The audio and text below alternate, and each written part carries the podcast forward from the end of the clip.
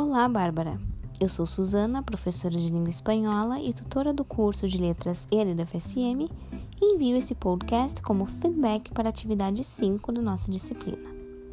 A atividade essa semana solicitava que vocês elegessem uma ferramenta de trabalho colaborativo, informando o motivo de escolhê-la, suas potencialidades, funcionalidades e dificuldades e os pontos positivos do trabalho colaborativo no contexto educação à distância.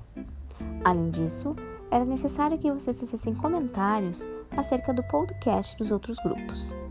Dessa forma, cumpriste parcialmente com a proposta, visto que tua explanação não remeteu a uma ferramenta específica como solicitado.